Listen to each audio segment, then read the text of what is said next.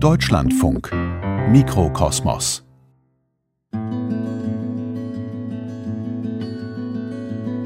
Mit Anna Seibt, guten Abend. Die Villa Massimo in Rom. Seit über 100 Jahren werden deutsche Künstlerinnen, Architekten, Schriftstellerinnen und Komponisten hierher eingeladen, um in idyllischer Atmosphäre ihrer kreativen Arbeit nachzugehen. Die Villa gehört der Bundesregierung und bietet den Rom-Preisträgern, so werden die Stipendiatinnen genannt, ein Jahr lang Platz zum Arbeiten und Wohnen. Aber was genau passiert hinter den Mauern, die die Villa für manche wie eine Trutzburg erscheinen lassen? Aureliana Sorrento durfte einen Blick dahinter werfen. Deutsche Akademie Villa Massimo steht auf einer Tafel links neben dem massigen Eisentor. Ich stehe auf dem Largo di Villa Massimo, einem kleinen Platz im Nomentano Viertel im Norden von Rom.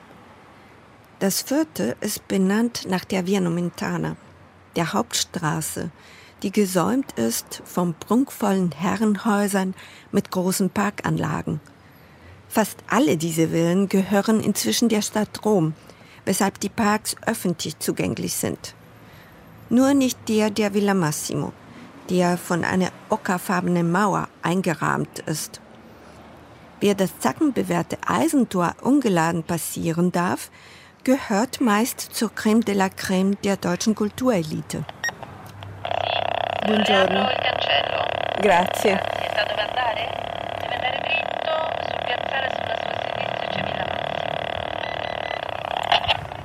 Geradeaus gehen, die Villa liege links vom Vorplatz, heißt es. Nachdem ich durch die Zypressenallee gegangen bin, steuere ich aber den länglichen Bau an, der sich rechts vom Vorplatz an der Südseite des Grundstücks erstreckt. Er beherbergt zehn Wohnateliers, in denen jährlich mehrere deutsche Kunstschaffende zehn Monate lang auf Kosten des deutschen Staates wohnen und arbeiten dürfen. Ich bin mit Carsten Seeger im Studio 10 verabredet. Der bildende Künstler, zumindest der herkömmlichen Staatenaufteilung nach so zu nennen, ist derzeit Villa Massimo Stipendiat. Oder, wie es korrekt heißt, Rompreisträger. Den Rumpreis vergab die Königlich Preußische Akademie der Künste schon im 18. Jahrhundert an besonders verdiente Künstler. Lange bevor es in der Villa Massimo eine deutsche Akademie gab. Es leider nicht geschafft, dass hier. Ich habe so eine Klangschale gefunden, aber ich habe es auch nicht geschafft, die zu, zu aktivieren. Carsten Seeger zeigt auf eine bronzene Schale, die etwa so groß ist wie ein kleines Waschbecken. Sie liegt auf dem Boden des Raumes, den wir durch eine vierflügelige Tür betreten. Die Schale hat zwei große, weit abstehende Henkel und ist zur Hälfte mit Wasser gefüllt. Das ist eine Klangschale von einem iranischen Künstler, der hier auch Stipendiat war, Kurzzeitstipendiat. Und er hat das hier hinterlassen und es sollte eigentlich Teil einer Installation werden und habe die an einem Brunnen vorne gefunden. Und ich würde jetzt gerne eine Vorführung machen, aber ich habe es leider noch nicht hinbekommen. Sieger hockt sich vor die Schale, macht die Hände nass und beginnt an den Henkeln zu reiben. Diesen leicht feucht machen. Aber nur ganz leicht. Und dann gibt es wohl einen Ton. Aber wie Sie sehen, bin ich noch ein Anfänger. Der Raum ist um die 80 Quadratmeter groß und hat 6,5 Meter hohe Decken, wie alle Ateliers der 1910 gebauten Villa. Damals ging man davon aus, dass deutsche Bildhauer hier unter anderem Reiterstandbilder erschaffen würden.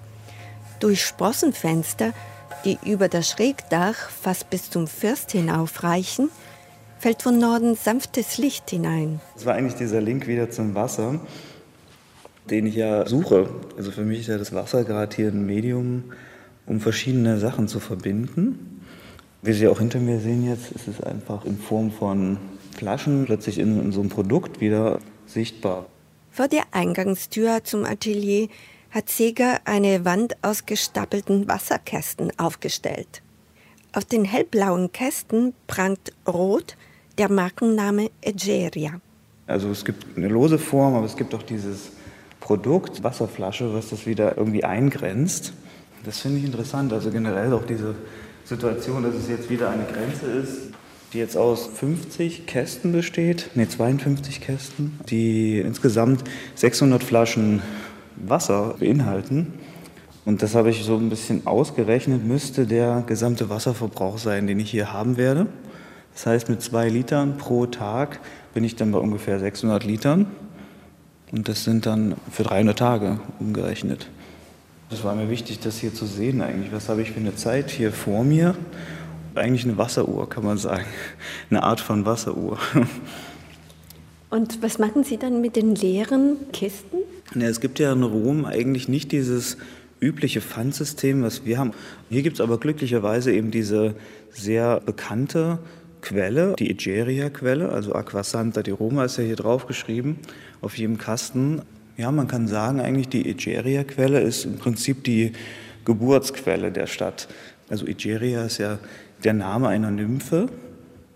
Und diese Nymphe war die Frau oder Geliebte des zweiten Königs von Rom. Der Sage nach trafen sich die Nymphe Egeria und König Numa Pompilius in eine Grotte. Egeria diktierte dem König die Gesetze, mit denen er Rom regieren sollte.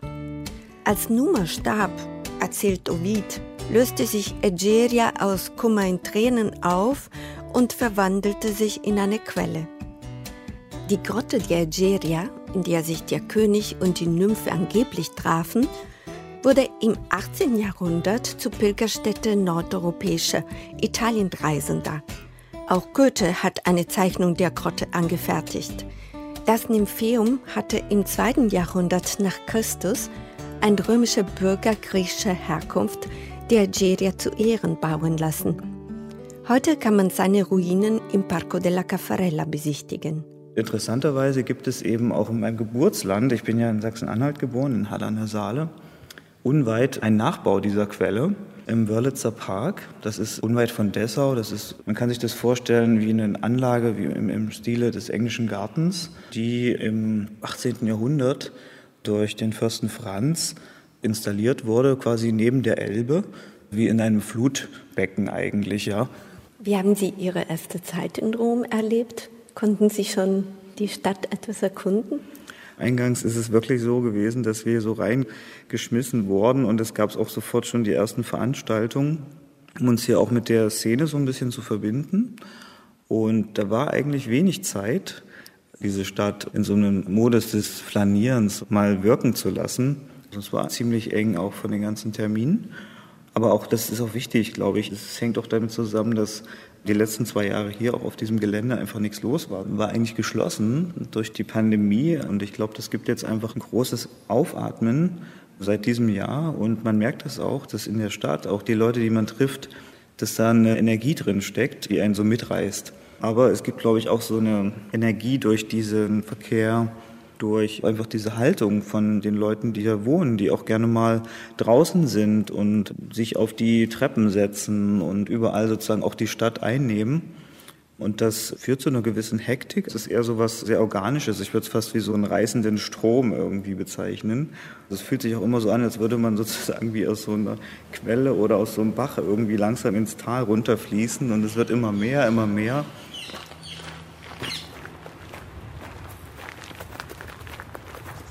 Bei dieser ganzen Naturmetaphorik treibt es auch uns wieder raus in den Park.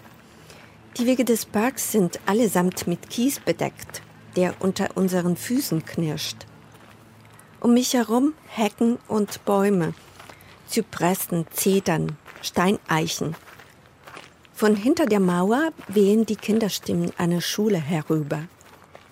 Der Wind lässt die Wipfel schwanken, während das Herbstlicht alles scharf konturiert. Wir laufen an den Ateliers vorbei, die sich wie Reihenhäuser aneinander anschließen. Die Fassaden sind schmucklos und purpurrot gestrichen.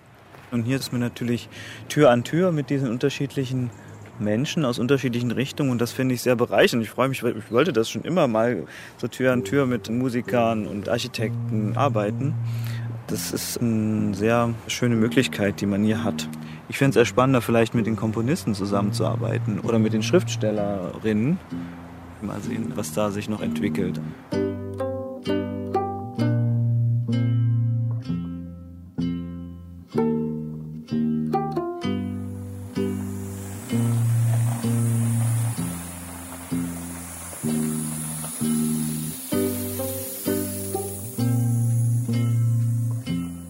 Ein Gartenfahrzeug schleift ein Kettennetz über die Parkwege, um den Kies besser zu verteilen und zu ebnen. Auf dem Vorplatz der Villa Massimo zieht der Wagen seine Runden.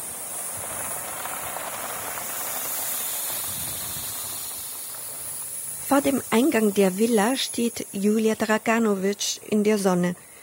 Sie scheint die Strahlen zu genießen, obwohl kalte Windstöße immer wieder an ihren Kleidern zerren. Draganovic ist seit Juli 2019 Direktorin der Villa Massimo. Sie hat eine beachtliche internationale Karriere als Kuratorin für zeitgenössische Kunst hinter sich. Wir befinden uns vor dem Haupteingang der Villa Massimo, das heißt vor der tatsächlichen Villa. Villa heißt ja im italienischen Sommersitz ein Gebäude meistens mit einem Park. Das Hauptgebäude ähnelt sehr der Villa Giulia. Und ich nehme an, dass das Absicht war von Architekten Maximilian Zürcher, der 1910 begonnen hat, dieses Gelände hier zu konzipieren als Stätte für Künstlerresidenzen. Die Villa Massimo wurde gestiftet vom Unternehmer Eduard Arnold. Der hat in Berlin sein Vermögen begonnen durch Kohlehandel und war ein großer jüdischer Mäzen. Er hat in Zeiten, in denen das überhaupt noch nicht modern war, eine große Sammlung von Impressionisten aufgebaut, die sich heute in der Deutschen Nationalgalerie befindet. Und er ist viel mit Künstlern und Kunstinteressierten nach Italien gereist und hat dabei wahrgenommen, dass es unter den deutschen Künstlern diese große Bedürfnis gab, den Ort, den sie ja alle bereist haben, nämlich Rom und Italien, wo sie sich für Studienzwecke aufgehalten haben, dass es dort eine Unterkunft geben sollte. Anders als etwa französische Künstler, die seit 1666 in der Villa Medici über der Piazza di Spagna residieren durften, bekamen ausgewählte deutsche Künstler bis dato zwar den Rompreis als finanzielle Unterstützung, mussten sich ihre Unterkunft in Rom aber selber suchen. Doch die Pläne, einen Anlaufort für deutsche Künstler in Rom zu schaffen, wurden von der preußischen Bürokratie durchkreuzt. Deutsche Künstler sollten sich lieber an deutschen Vorbildern orientieren und nicht an italienischen, hieß es.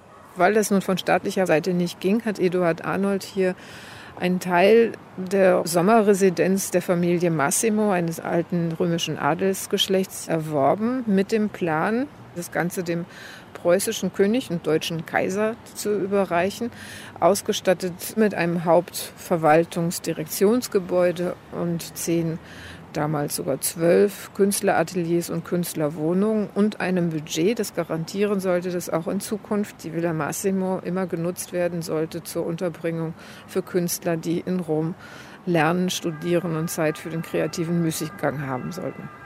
Das Haupthaus, vor dem wir stehen, dient immer noch als Verwaltungsgebäude.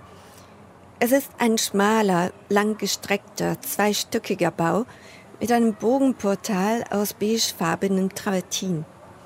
Ebenfalls aus Travertin, dem für Rom typischen Naturstein, sind die Gesimse, Profile und Halbsäulen, die die Fassade gliedern, und auch die Fensterstücke, die denen von Renaissancepalästen ähneln. Vom Eingang blicke ich ins Vestibül hinein. Die Eingangshalle ist von ockergelben Säulen gerahmt und hat gelb, grün und rostrot marmorierte Wände. Links führt eine Marmortreppe zur oberen Etage. Rechts kommt man durch eine Flügeltür in einen Versammlungssaal. Wollen Sie mir jetzt das Haus zeigen oder mhm. den Garten? Ich würde Ihnen gerne den Garten zeigen.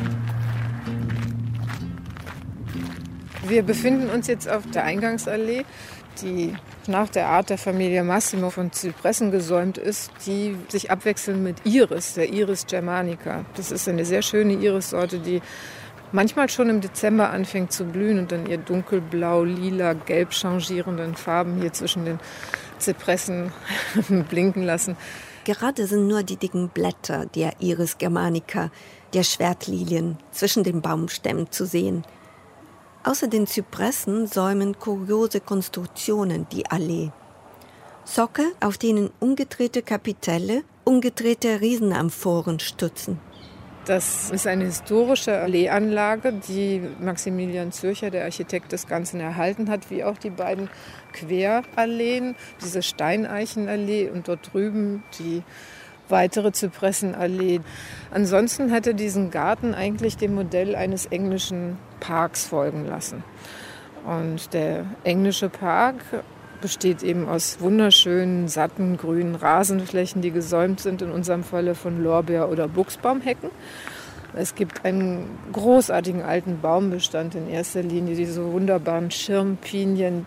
Es gibt auch von Mussolini sehr geförderte große Eukalyptusbäume. Und es gibt eine Reihe von zig Meter hohen, großen verschiedenen Zedernsorten. Englischer Garten der passt nicht wirklich in den Mittelmeerraum. in England regnet es definitiv viel mehr als hier. Und um hier im Sommer grüne Wiesen zu erhalten, brauchen wir extrem viel Wasser. Dieses extrem viel Wasser hat auch zur Folge, dass wir extrem viele Mücken haben. Eine geradezu extreme Mückenplage. Als ich hier ankam, konnte ich es kaum fassen. Alle Stipendiaten beklagten sich darüber, dass man eigentlich in den Frühlingsmonaten sich gar nicht mehr draußen aufhalten kann. Es wurden Geheimrezepte gegen Mückenstiche und gegen das Gestochenwerden ausgetauscht. Das hat mir sehr zu denken gegeben. Als allererstes haben wir angefangen, hier Fledermauskästen aufzuhängen und den Schwalben, die hier vertrieben wurden, also die Mauersegler, die in kleinen Ritzen unter den Giebeln wohnen, das wurde alles zugekettet. Denen haben wir wieder eine Heimat gegeben, um ein bisschen gegen die Mücken vorzugehen. Aber offensichtlich reichte das nicht. Und mir ist dann irgendwann klar geworden, dass dieses ästhetische Bild eines englischen Parks natürlich etwas Wunderschönes ist. Aber es ist wirklich ein Bild, dem wir folgen. Rumpreisträger forschten nach, welche Pflanzen die Sommerhitze ohne übermäßige Bewässerung überleben.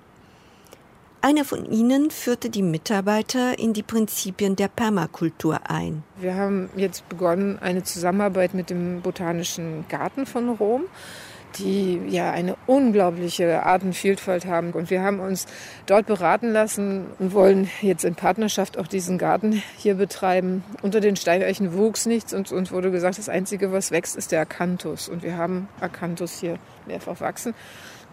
Mir war das ein großes Vergnügen, denn als Kunsthistoriker kennt man die Blattform nur vom korinthischen Kapitell und es ist wirklich ein sehr schönes, gezahntes, beeindruckendes, großes, fächeriges Blatt.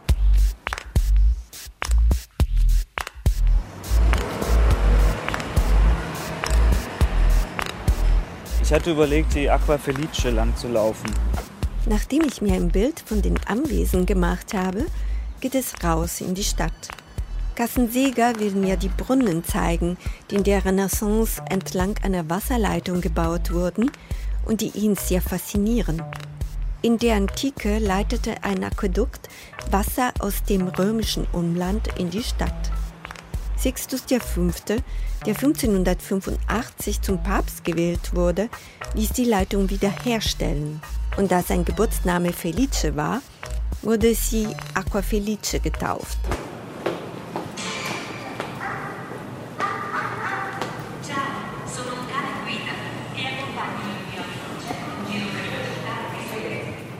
Wir nehmen die U-Bahn an der Piazza Bologna, der nächsten Station von der Villa Massimo aus. Unser Ziel ist Cavour, eine Station zwischen dem Termini Hauptbahnhof und dem Forum Romanum. Ich muss erstmal orientieren. Wir kommen ja eh nicht durchs Forum Romanum durch. Man kann schon eine Runde machen. Also Genau. zum Quirinale, Hier hoch. hier hoch und dann wieder runter und Ja. dann von ähm, Gut, dann hier geradeaus und dann rechts. Oder? Hat man das ja, jetzt so gesagt? genau, bis 4. September. Da es unmöglich ist, an einem Tag alle neun Brunnen abzuklappern, die zur Aqua Felice gehören, entscheiden wir uns für eine kleinere Auswahl. Der Brunnen auf dem Platz della Madonna dei Monti ist unsere erste Etappe. Dann laufen wir bergauf zum Platz vor dem Quirinalpalast. Dieser war einst die Sommerresidenz der Päpste.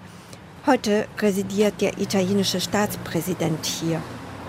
Der Platz befindet sich auf einem Hügel, ist auf der einen Seite von einer Balustrade umgrenzt, die den Blick freigibt auf die Stadtteile darunter. Auf der anderen Seite rasen auf der Via del Quirinale die Autos vorbei. Diese Gruppe mit Pferden, Rossebändiger hier genannt, standen eigentlich gar nicht hier, sondern waren von den Thermen aufgestellt. Und zwar vor den Konstantinsthermen standen die eigentlich. Der Brunnen, den Sixtus V. bauen ließ, wurde 1712 entfernt. Der, der jetzt vor den Dioskuren liegt, den mythischen Zwillingsbrüdern Castor und Pollux, wurde von Pius VII. in Auftrag gegeben und 1818 fertiggestellt. Den Obelisken entnahm man dem Mausoleum des römischen Kaisers Augustus. Für den unteren Teil des Brunnens, der aus zwei Becken besteht, wurde ein Becken aus dem Forum Romanum verwendet. Eine typisch römische Form von Recycling, die sich über Jahrhunderte bewährt hat für Italiener eine Selbstverständlichkeit, für den ostdeutschen Künstler eine Entdeckung. Ja, wir hatten ja auf dem Weg gerade gesprochen, einfach das Leben mit der Vergangenheit und wie sozusagen auch wieder aufbereitet wird und neu verbunden wird. Also hier wird damit anders umgegangen und vielleicht, weil diese Kunstwerke auch so immens und so hochwertig sind, haben sie immer noch ihren Reiz bis in die Jetztzeit. Und das gibt es wahrscheinlich in der Form nicht in nordeuropäischen Städten. Die sind zwar auch alt, aber der Umgang mit den Ruinen ist dort ein anderer, glaube ich. Ein destruktiverer vielleicht. Und ich finde es hier einfach so schön, dass es so zusammengefunden wird, auch wenn man über Ästhetik dann streiten kann, ob es alles so gut gelungen ist. Wie gedenken Sie, all diese Eindrücke in ein Werk zu verarbeiten? Oder sind Sie einfach dabei, erstmal Eindrücke zusammen, Inspiration zu suchen? Die Stadt zu studieren und sich auszunehmen. Ja, vielleicht, ich merke auch meine Arbeit und vielleicht tut das auch so gut hier in Rom. Meine Arbeit ist ja auch fragmentarisch. Die Idee, die ich dann im Kopf habe und diese Umsetzung sind auch immer noch so zwei Paar Schuhe. Weil es ja auch immer so eine Suche ist und es ist auch immer so ein, ähm, so ein sich treiben lassen und dann in dem Moment auch erkennen, wo vielleicht bestimmte Verbindungen zusammenpassen. Das heißt, eine Arbeit bei mir ist auch eigentlich nie ein Werk das kann dann eben mal ein Video sein und dann auch eine Installation, wie es halt sozusagen zu dem Material dann auch passt. Und ich glaube, dass das eben zu dieser Stadt auch ganz gut passt.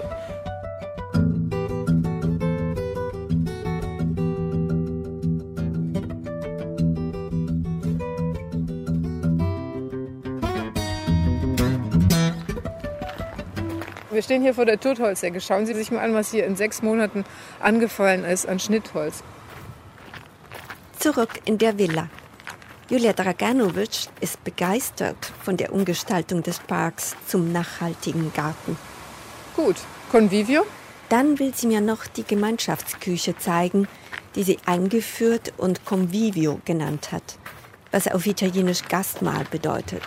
Jedes der Studios hat zwar eine eigene Küche, aber es fehlt der dritte Ort, an dem sich alle zusammentreffen können. Das ist sehr gut aufgenommen worden, leider aber auch nur die ersten sechs Monate, beziehungsweise eigentlich noch das erste Jahr. Denn als wir hier ganz eingeschlossen waren während der Pandemie, haben wir uns durchaus auch noch gemeinsam, wir waren ja quasi, wie wir mal gesagt haben, eine Infektionsgemeinschaft. Und ja, so etwas wie die Decameron-Gemeinschaft. Ja, aber wie, ja, ganz genau. Es war wirklich wie bei Boccaccio. Wir versuchen viele Dinge gemeinsam zu machen. In Nicht-Corona-Zeiten ist es eigentlich üblich, dass die Villa Massimo ein bis zwei Exkursionen veranstaltet, wo alle gemeinsam einmal nach Süd- und einmal nach Norditalien fahren. Das erzeugt natürlich gemeinsame Momente. Ansonsten bilden sich hier viele Gruppen. Was ganz, ganz schön ist, ist, dass durch diese Nachbarschaft und das enge Beobachten, was die anderen tun, viele interdisziplinäre Zusammenarbeiten entsteht. So, und jetzt gehen wir mal ins Convivio. Convivio ist gerade Kinderhort. Das Convivio umfasst ein Esszimmer und ein Wohnzimmer mit Sofaecke in einem alten Häuschen am Ende der Atelierreihe. Derzeit wird es wegen der Corona-Maßnahmen kaum genutzt. Unerwartet treffen wir auf eine Stipendiatin, die mit Baby auf dem Schoß am Klavier sitzt. Die Wohnateliers der Villa Massimo verfügen über 120 Quadratmeter große Wohnungen. Anders als die meisten anderen Residenzprogramme bietet die Villa Massimo die Möglichkeit, den Studienaufenthalt in Rom mit der Familie zu verbringen. Gerade gehören sieben Kinder zur Hausgemeinschaft, sagt die Direktorin. Zum Schluss meines Besuchs erzählt mir Julia Draganovic noch davon, wie sie die Zeit des harten Lockdowns in der Villa verbracht haben. Ich kann Ihnen hier noch mal zeigen. Während des Lockdowns haben wir hier versucht, Kunst für die Machtbahn zu machen. Wir steigen auf die höchste Ebene der terrassierten Parkanlage. Hier fegen die Böen. Auf der anderen Seite der Viale Ventuno Aprile sieht man links das Hauptquartier der Guardia di Finanza, der Finanzpolizei. Rechts acht bis zwölfstöckige Wohnhäuser. Die drei Meter hohe Mauer, die die Villa Massimo umgibt, ist an dieser Stelle angesichts des Bodenniveaus zum Balkongeländer geschrumpft. Zwei Eisenringe sind an der Innenseite der Mauer angebracht.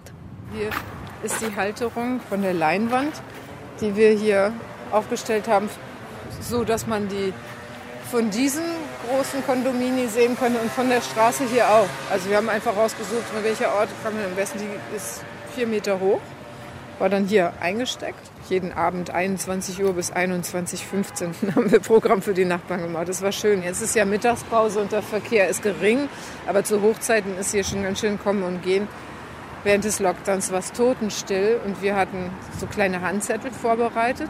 Ein Praktikant, der hier gestrandet war, der nicht zurückreisen konnte und ich mit einer Autozertifikation, die hieß, wir gehen dort in den Supermarkt, hier an allen Eingängen vorbei und haben in die Briefkästen geworfen. Kommt doch um neun an die Fenster und auf die Balkone. Jeden Abend die Deutsche Akademie macht für euch Programm. Und dann sind die Leute wirklich auf die Balkone gekommen und wir haben uns immer über die Straße zurufen können und so. Es war sehr schön. Die haben uns anschließend applaudiert. Es gab viele, die uns gefilmt haben, das auf Instagram gepostet haben und uns dann markiert haben jetzt in der Villa Massimo. Für mich war das insofern sehr schön, als das mein erster Kontakt wirklich mit den Leuten, die hier rumleben, war. In der Vergangenheit wurde die Villa Massimo als eine Art deutsche Enklave wahrgenommen von der italienischen, von der römischen Welt. Hat sich das geändert? Ich weiß nicht, ob ich da die richtige Adressatin bin, um das zu fragen. Mein Bestreben geht natürlich da auf jeden Fall dahin, keine Enklave zu sein. Ich glaube auch nicht, dass wir allein, wie ich das früher häufig gehört habe, ein Schaufenster deutscher Kultur hier sein wollen. Ich glaube fest daran, dass es hier ein Wechselspiel geben muss zwischen Deutschen und Italienern.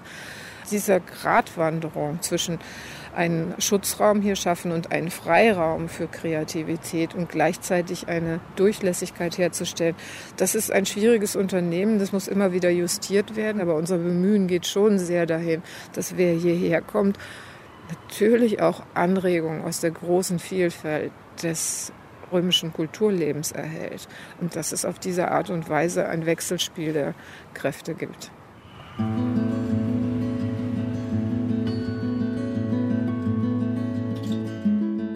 Zurück in Deutschland habe ich mich mit Sigrid Weigel zu einem Gespräch verabredet.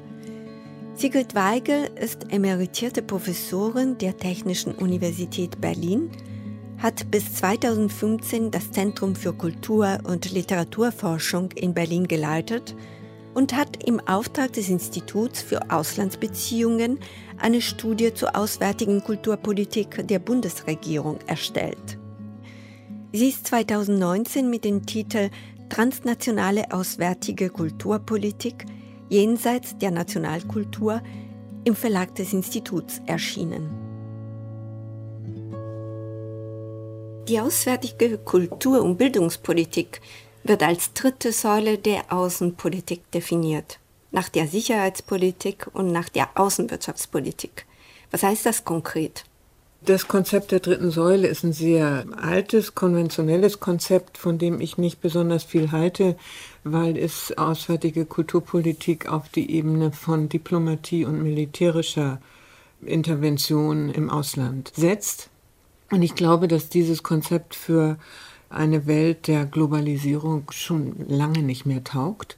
Schon deshalb, weil die Abgrenzung zwischen Nation und allen anderen so nicht mehr funktioniert, weil ich davon zutiefst überzeugt bin, dass Kulturpolitik eben kein Instrument der Außenpolitik ist, sondern eine Möglichkeit, zum internationalen Austausch, also Beziehungen zwischen der indischen Kultur und anderen Kulturen auf eine aktive und kreative und lebendige Art und Weise herzustellen. Das Stipendium der Deutschen Akademie Rom Villa Massimo ist zwar das renommierteste, aber nicht das einzige Stipendium, das die Bundesregierung, das Auswärtige Amt, die Beauftragte der Bundesregierung für Kultur und Medien an Künstlerinnen vergeben, damit sie eine Zeit im Ausland verbringen können und dort ihre Kunst nachgehen können. Auch das Goethe-Institut fördert Residenzprogramme und Auslandsstipendien. Geht es dabei allein um Künstlerförderung oder geht es auch um Repräsentanz, um Politik? Werden deutsche Künstlerinnen im Ausland doch als Interessenvertreter der Bundesrepublik Deutschland verstanden. Das Programm in Rom ist das renommierteste, es hat aber auch eine gewisse Sonderstellung, ist auch das älteste. Und diejenigen, die dort ausgewählt werden, um sich ein Jahr dort aufzuhalten, erhalten ja kein Stipendium, sondern einen Preis. Und das ist schon eine Besonderheit gegenüber anderen Residenzprogrammen. Im Übrigen gibt es kein einheitliches Programm und auch kein einheitliches Konzept für die verschiedenen Residenzprogramme. Zum Beispiel diese Villa in Istanbul, Tarabia heißt sie, glaube ich, ist ja noch nicht so alt. Und da sieht man, dass schon ganz andere Ideen im Spiele sind bei der Gründung. Nicht nur Künstlerförderung, das ist immer ein Teil, ein Ziel dieser Residenzprogramme, dass Qualitätsarbeiten auch ausgesucht werden, also angesehene Künstler oder Künstler, deren Arbeiten man schätzt, die dort gefördert werden sollen in ihrer Arbeit. Aber hinzu kommt eben auch, sie sollen das Land kennenlernen, sie sollen Austausch mit der dortigen Kultur- und Kunstszene praktizieren, Projekte entwickeln. Und wenn man jetzt sich ein noch jüngeres Modell anschaut, da geht es gar nicht mehr darum, deutsche Kultur im Ausland sei es zu repräsentieren oder in Austausch mit der dortigen Kultur zu bringen. Also ich denke an das Residenzprogramm des Goethe-Instituts in Brasilien, Villa Sul. Das ist unheimlich interessant. Da sieht man, wir sind inzwischen so weit, dass wir wissen, bilaterale Kooperationen bringen es auch nicht alleine, sondern man muss fokussiert an bestimmten Fragen und Themen arbeiten. Und diese Villa Sul hat ein Residenzprogramm, das sich mit dem Problem des globalen Südens beschäftigt, also den Süden als Fragestellung in den Mittelpunkt stellt und Künstler, internationale Künstler von überall auf der Welt zusammenbringt, die dort gemeinsam mit ihren Projekten an diesem Problem arbeiten. Das ist ein vollkommen anderes Konzept als die Villa Massimo, weil es einer anderen Zeit entspringt. Und nun versuchen natürlich auch die älteren Residenzprogramme mit der Zeit zu gehen und sich zu verändern, also mehr Austausch, mehr Präsenz vor Ort, nicht nur Repräsentation, sondern Kooperation, Vernetzung, Zusammenarbeit mit Partnern vor Ort. Das gehört inzwischen alles dazu. Wie ist auswärtige Kultur- und Bildungspolitik überhaupt entstanden? Die Ursprünge der auswärtigen Kulturpolitik gehen auf die Zeit Ende 19. bis Anfang des 20. Jahrhunderts zurück und tatsächlich mit dieser Idee der dritten Säule. Also zu der Diplomatie und dem Militär ein weiteres Instrument zu haben, um die nationalen Interessen international zu vertreten. Das kommt also in Deutschland aus dem Kaiserreich. Natürlich hat sich das während der Nazizeit total verändert. Da gab es keine auswärtige Kulturpolitik, sondern da gab es die Arisierung sozusagen der okkupierten Gebiete. Und die Wiederbegründung auswärtiger Kulturpolitik nach dem Krieg war in Deutschland natürlich, ich rede jetzt von Westdeutschland, sehr stark auch verbunden mit dem Motiv, das Bild von Deutschland, das ja im Schatten der Nazi-Zeit stand, wieder, ich sag's mal, etwas einfach freundlicher zu gestalten. Auch eine andere Seite von Deutschland zu zeigen. Insofern war das Bemühen, sich im Ausland zu repräsentieren, schon sehr stark, sehr intensiv. In Ihrer Studie Transnationale Auswärtige Kulturpolitik jenseits der Nationalkultur haben Sie eine teilweise scharfe Kritik an der auswärtigen Kultur- und Bildungspolitik der Bundesregierung formuliert. Woran hapert es Ihrer Meinung nach? Meine Studie plädiert für eine Aufwertung der auswärtigen Kulturpolitik. Sie analysiert eine Rhetorik, Begrifflichkeit, die sich in der letzten Zeit durchgesetzt hat in der auswärtigen Kulturpolitik, wie etwa die Rede von Soft Power, der dritten Säule, der Konkurrenz, dem Wettbewerb der Narrative und ähnlichem. Diese ganzen Konzepte habe ich analysiert. Wo kommen die überhaupt her? Viele von ihnen kommen aus dem Kalten Krieg. Und habe dafür plädiert, dass eine gelebte, aktive auswärtige Kulturpolitik, die gedeckt ist durch eine gelebte Demokratie im Inland, braucht all diese schönen Wörter nicht, diese Rhetoriken. Ansonsten plädiere ich für eine politische Aufwertung. Also nicht nur eine ökonomische höhere Ausstattung, sondern für eine politische Aufwertung, weil mein Hauptargument ist, dass nicht nur die Abteilung für auswärtige Kulturpolitik Kulturpolitik betreibt, sondern dass die Außenhandelspolitik, die Wirtschaftspolitik und so weiter indirekt, permanent, aber unkontrolliert und ungesteuert auswärtige Kulturpolitik betreibt, praktiziert, weil Außenhandel zum Beispiel Auswirkungen hat auf die Kultur im Ausland. Und ich plädiere für ein Umdenken. Wir müssen nicht über Lieferketten reden, sondern Verursachungsketten. Ich sage Ihnen ein Beispiel. Das Goethe-Institut in Brasilien arbeitet mit einer Initiative zusammen, die sich um die Regenwälder bemüht.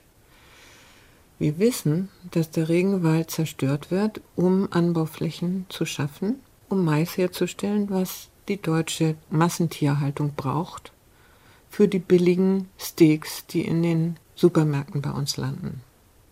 Soweit der Diskurs in unseren Medien. Ich würde aber einen Schritt weiter gehen. Warum brauchen wir billige Steaks in den Supermärkten? Weil wir in Europa ein Land sind mit einer der höchsten Quote von Niedriglohnbereichen. Das heißt, Arbeitsmarktpolitik, Gesundheitspolitik, Landwirtschaftspolitik sind vermittelt Kulturpolitik. Und das ist mein Punkt. In Ihrer Studie hat mich ein Ausdruck beeindruckt. Sie schreiben, die auswärtige Kultur- und Bildungspolitik solle mehr sein mhm. als eben eine kommunikative Agentur der deutschen Außenpolitik. Was wäre eine angemessene, eine strebenswerte auswärtige Kulturpolitik?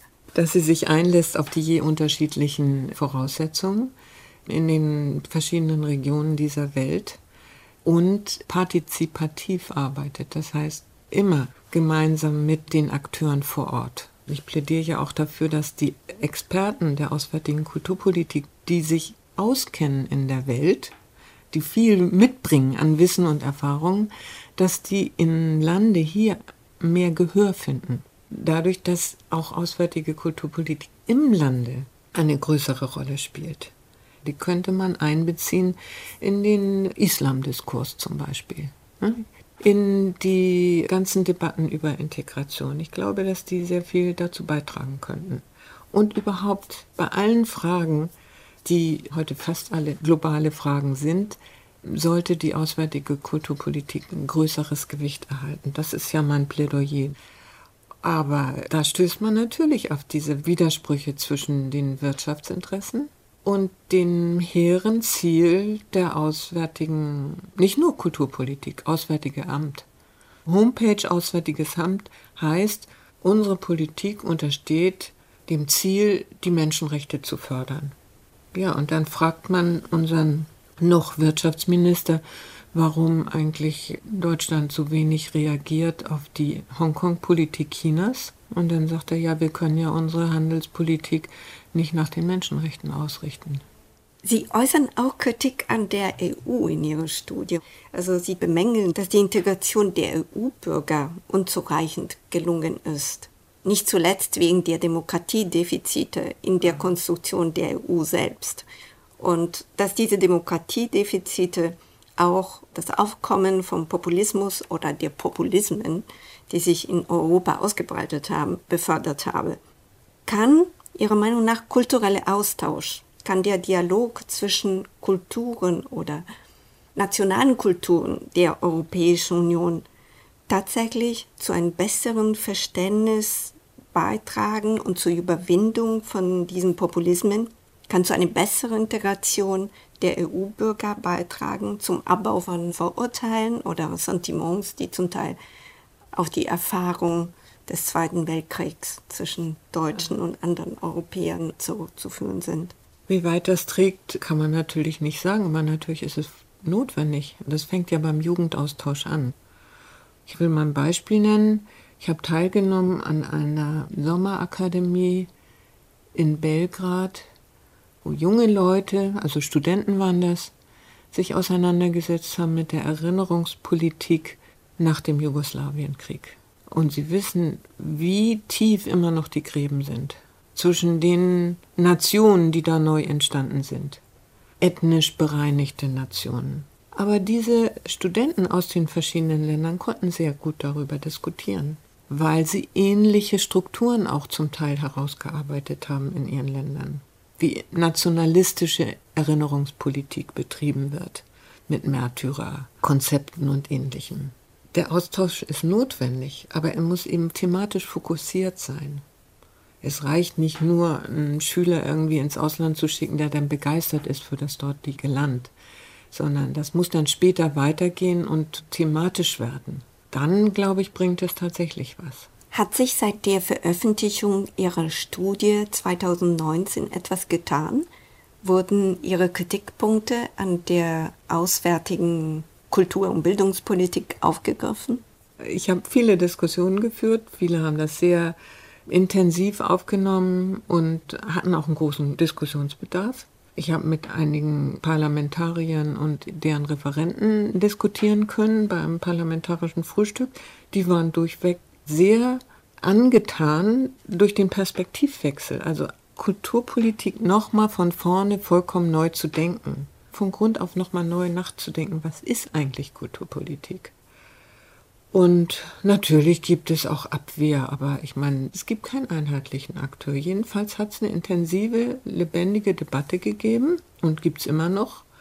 Einige Ideen erkenne ich natürlich auch wieder, wenn sie in der Öffentlichkeit auftauchen. Ich betrachte das als einen Beitrag zu einer laufenden Debatte, die auch noch weitergehen wird. Aureliana Sorrento hat mit der Literatur- und Kulturwissenschaftlerin Sigrid Weigel über die Geschichte und die Zukunft der deutschen Kulturpolitik im Ausland gesprochen. Und damit geht der Mikrokosmos zu Ende. Ton und Technik Gunter Rose. Regie Claudia Katanek. Moderation und Redaktion Anna Seibt. Produktion Deutschlandfunk 2021.